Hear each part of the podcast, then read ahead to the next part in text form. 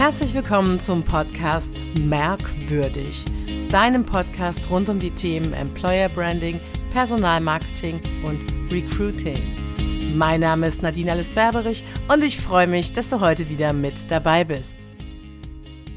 Schön, dass du heute wieder eingeschaltet hast. Ja, um was geht's heute? Ganz klar um äh, Employer Branding. Ähm, logisch.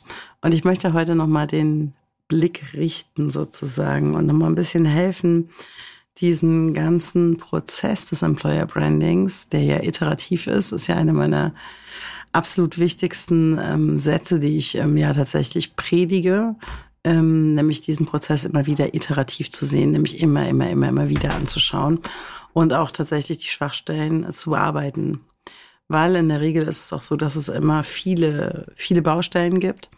Ähm, und ich rege immer dazu an, immer wieder die Baustellen auch anzuschauen und auch immer wieder zu schauen, wie können wir da drauf ähm, ja, Bezug nehmen und wo können wir eine Baustelle anpacken und wo ähm, müssen wir eine Baustelle aufmachen sozusagen, weil wir sind irgendwie nie fertig mit dem Employer Branding. Ähm, und das ist, glaube ich, eine der wichtigsten Punkte, die auch in vielen Köpfen ähm, noch nicht so verankert ist, insbesondere ähm, in den oberen Führungsetagen, ähm, weil man immer denkt, ja, das haben wir, machen wir. Und dann haken wir das ab, so wie wir vielleicht ein Projekt abhaken oder eine Aufgabe, ein To-Do äh, aus einem To-Do ein Tada machen, wie ich immer sage, ähm, nämlich etwas fertig machen ähm, ist Employer Branding wirklich ein fortwährender Prozess, weil sich alles immer wieder verändert. Ähm, die Menschen verändern sich, der Markt verändert sich, das Unternehmen verändert sich, die Produkte verändern sich, die Kultur verändert sich. Ähm, das ist halt mm, was, was oft nicht gesehen wird.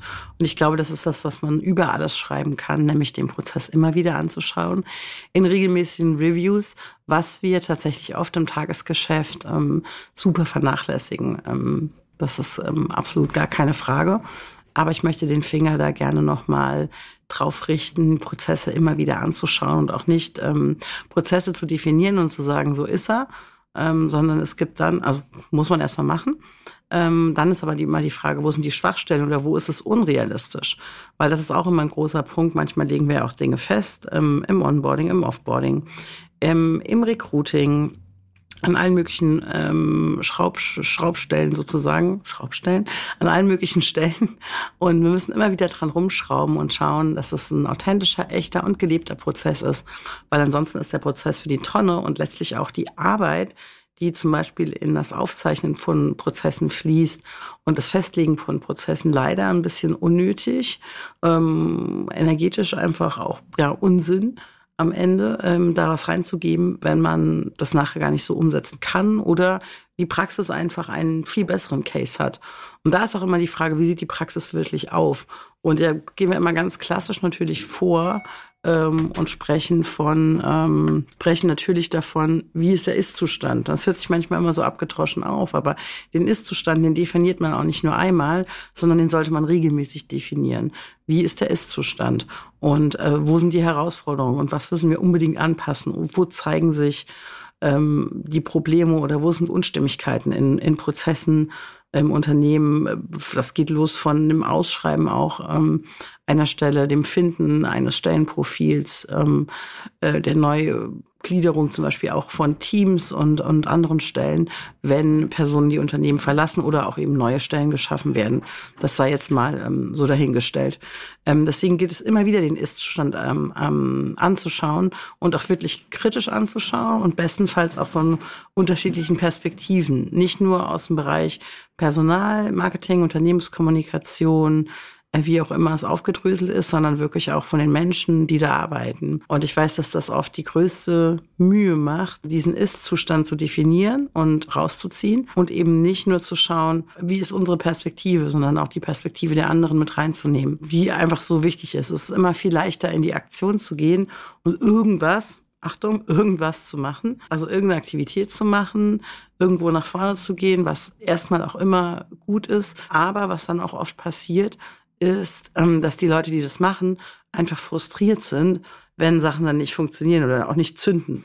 Und ähm, deswegen ist es so wichtig, den Ist-Zustand zu kennen, um dann halt auch individuell ähm, Dinge zu erarbeiten. Weil oft haben wir wenig Scheu oder die meisten wenig Scheu, etwas zu erarbeiten und dann etwas zu tun und umzusetzen, auch wenn das in Anführungszeichen kleine Dinge sind.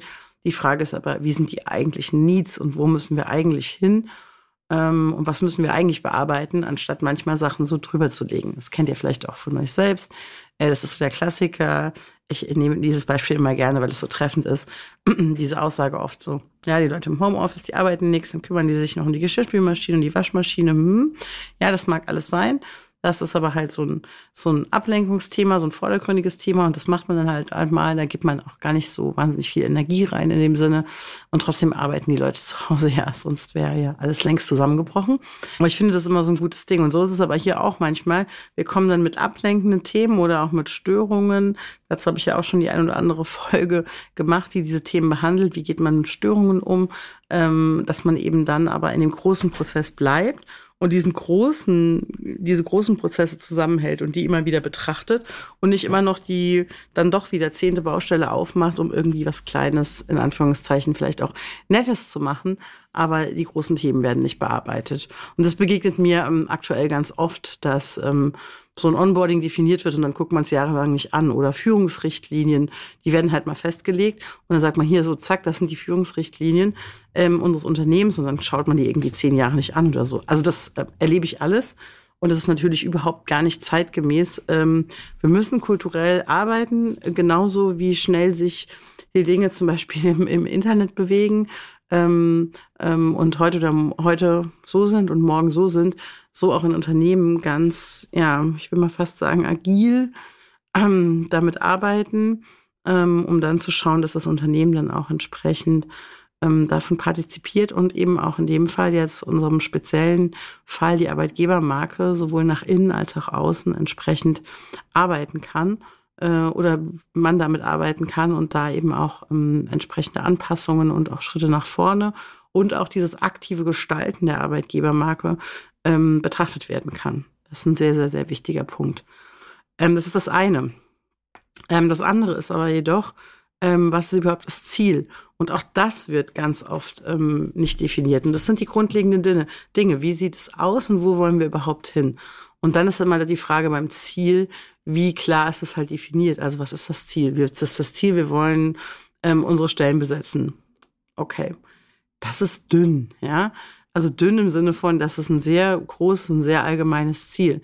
Oder wir wollen eine attraktive Arbeitgebermarke sein. Das ist ein schönes Ziel, ähm, aber da brauchen wir Unterziele, Zwischenziele und wir müssen vor allem definieren, was ist das, eine attraktive Arbeitgebermarke zu erschaffen ähm, können wir das überhaupt? Also geht das überhaupt? Ne? Was, wo ist die Attraktivität? Also wirklich die, die Worte ganz genau und ganz eng zu fassen und zu sagen, was bedeutet das für uns? Und auch hier gilt es darum, unterschiedliche Perspektiven anzuschauen und zu sagen, ähm, was ist denn für wen attraktiv? Ähm, ich mache immer gern den Vergleich zum Thema ähm, Partnerschaft, Beziehung. Ähm, was ist für wen attraktiv? Wenn es nur ein Bild gäbe von Frau und Mann, ja, wir wissen, durch Werbung, durch Social Media sind bestimmte Bilder geprägt. Ähm, grundsätzlich, was zum Beispiel Schönheit, Attraktivität ähm, sein soll. Aber wenn wir mal ganz ehrlich sind, wenn wir rausgehen auf die Straße oder wenn ihr euch rechts und links im Unternehmen umschaut oder vielleicht auch selbst in den Spiegel schaut, sage ich jetzt mal ganz provokant, ähm, dann wissen wir, dass diese Bilder natürlich Werbebilder sind. Äh, diese Werbebilder gibt es, ähm, um etwas zu verkaufen ähm, um die Produkte zu verkaufen, ähm, wird es ein ganz groß, also gibt es ein ganz großes Bild der Idealisierung am Ende. Und äh, Schönheit ist aber absolut relativ natürlich, weil ansonsten wären alle mit einer Haarfarbe versehen, ähm, alle hätten die gleiche Größe, äh, wie auch immer. Und wir wissen ja, dass das nicht realistisch ist. Und wenn wir das projizieren mal auf eine Arbeitgebermarke, wie ein Arbeitgeber ist, dann ist ganz klar, dass der divers ist und sich auch divers aufstellen kann und sollte um eben ein Bild zwar zu geben, aber gleichzeitig auch die Vielfältigkeit zum Beispiel zu zeigen. Und da ist die Frage, wie gelingt uns das? Was ist Attraktivität? Ähm, was gibt es an unterschiedlichen Möglichkeiten, ähm, eine Arbeitgebermarke attraktiv zu gestalten? Und wenn da mal jeder sagt, was er attraktiv findet, zum Beispiel an einem Arbeitgeber, jetzt mal egal an welchem tatsächlich, also was für ihn das Arbeiten attraktiv macht, dann kommen die unterschiedlichsten und teilweise auch, und das meine ich jetzt so ein bisschen übertrieben, wahnwitzigsten ähm, Vorstellungen auch ähm, wo man einfach sagt, ähm, wow, äh, darüber haben wir noch nie nachgedacht, weil erstmal denken wir immer an diesen Grundstrukturen, die uns entweder durch verschiedene Medien oder auch Fachmagazine teilweise reingegeben werden. Das kann aber halt, wie gesagt, sehr, sehr individuell sein und sollte auch sehr, sehr individuell betrachtet werden. Wir haben das schon, das Paradebeispiel für mich sind immer Unternehmen im, im Bereich, wo es halt eine Verwaltung gibt und, ähm, und eine Produktion, also die ein Produkt herstellen. Und da haben wir meistens schon was, wo es sehr weit auseinander geht am Ende. Ähm, das betrifft die Kommunikation und das betrifft auch das Thema, was ist attraktiv und was ist eine attraktive Arbeitgebermarke. Und da möchte ich immer so den Blick hinrichten, sich damit wirklich auseinanderzusetzen und nicht nur einen Blick von oben, der dann häufig so ist. Also oft verkaufen Personalmarketing, Unternehmenskommunikation ihre Sicht der Dinge ähm, dann irgendwie nach oben. Ähm, dann kommt die Sicht von oben, dann wird das noch miteinander vermischt und die Ebene, also alles, was dann irgendwie ansonsten drumherum kreucht und fleucht, und ich sage es jetzt mal mit Absicht so, ähm, wird ein bisschen außer Acht gelassen. Und ähm, dann wundert man sich, ich habe es eben schon mal gesagt, dass äh, Maßnahmen nicht zünden oder äh, Sachen vielleicht auch schlecht geredet werden, ähm, die aber eigentlich objektiv von denjenigen, die sich ausgedacht haben, natürlich ähm, gut sind ähm, oder attraktiv sind. Ich möchte gerne das Wort nochmal benutzen. Und äh, da gilt es halt eine große Klärung zu machen im Unternehmen und auch klein, kleingliedrig ähm, zu arbeiten, um zu sehen, was ist attraktiv und dann auch eben in kleinen Punkten auszutesten. Man muss auch nicht mehr das ganze große Ganze mit reinnehmen, auch wenn ich sage, immer wieder alles betrachten. Ähm, also attraktiv sind manchmal auch ganz kleine, kleine Schräubchen äh, und manchmal eben ganz große und manchmal ist es nur eine Sache auch, die wichtig ist zu bearbeiten ähm, und für die es eine Lösung geben muss oder sollte, um einen hohen Level und einen hohen ähm, Hebel auch einfach äh, zu haben, um Dinge aufzubrechen und vielleicht auch Muster, die ungeliebt sind, ähm, ja, neu gestalten zu können und äh, wirklich eine neue, eine neue ja, Kultur zu kreieren und auch zu implementieren. All das braucht Zeit.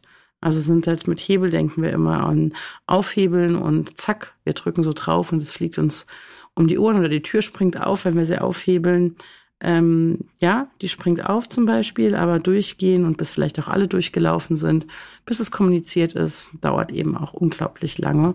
Ähm, und manchmal sind wir da auch einfach ähm, zu ungeduldig und vergessen es dann. Ähm, nicht vergessen, ähm, doch, wir vergessen es tatsächlich, dass es einfach länger dauert, wie wir denken halt.